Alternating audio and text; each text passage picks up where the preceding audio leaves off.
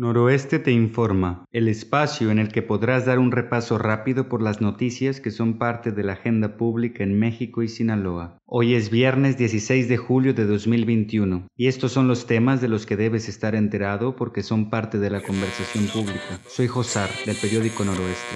Bienvenidos. El gobierno federal ubicó a Sinaloa en el sexto lugar entre los estados que mayor cobertura de vacunados lleva. Según las autoridades, Sinaloa ya ha vacunado al 51% de su población en edad de recibir la vacuna. Las autoridades han apretado la presión en contra de las personas que se niegan a respetar las medidas sanitarias impuestas para contener la pandemia. Tan solo en Culiacán ya han bajado a más de 100 personas por no portar el cubrebocas, a pesar de estar advertidos. El investigador Ismael Alvarado Vázquez aseguró que no hay las condiciones culturales para el regreso de los estudiantes a las aulas. Explicó que ni siquiera sabemos convivir con un cubrebocas, mucho menos sabremos cómo indicar a los demás que se cuiden. El gobierno de México presentó a las autoridades de Estados Unidos sus cifras de vacunación en la frontera norte, con la esperanza de que Estados Unidos abra su frontera. Tan solo en Baja California, el gobierno mexicano consiguió vacunar a más del 94% de su población mayor de 18 años de edad. Equipos como América, Cruz Azul y Pumas, todos de la Ciudad de México, han decidido iniciar la temporada con sus estadios cerrados. Los dirigentes de los equipos han sido los primeros en dar un paso adelante y reconocer la intensidad de los contagios que ha provocado la tercera ola.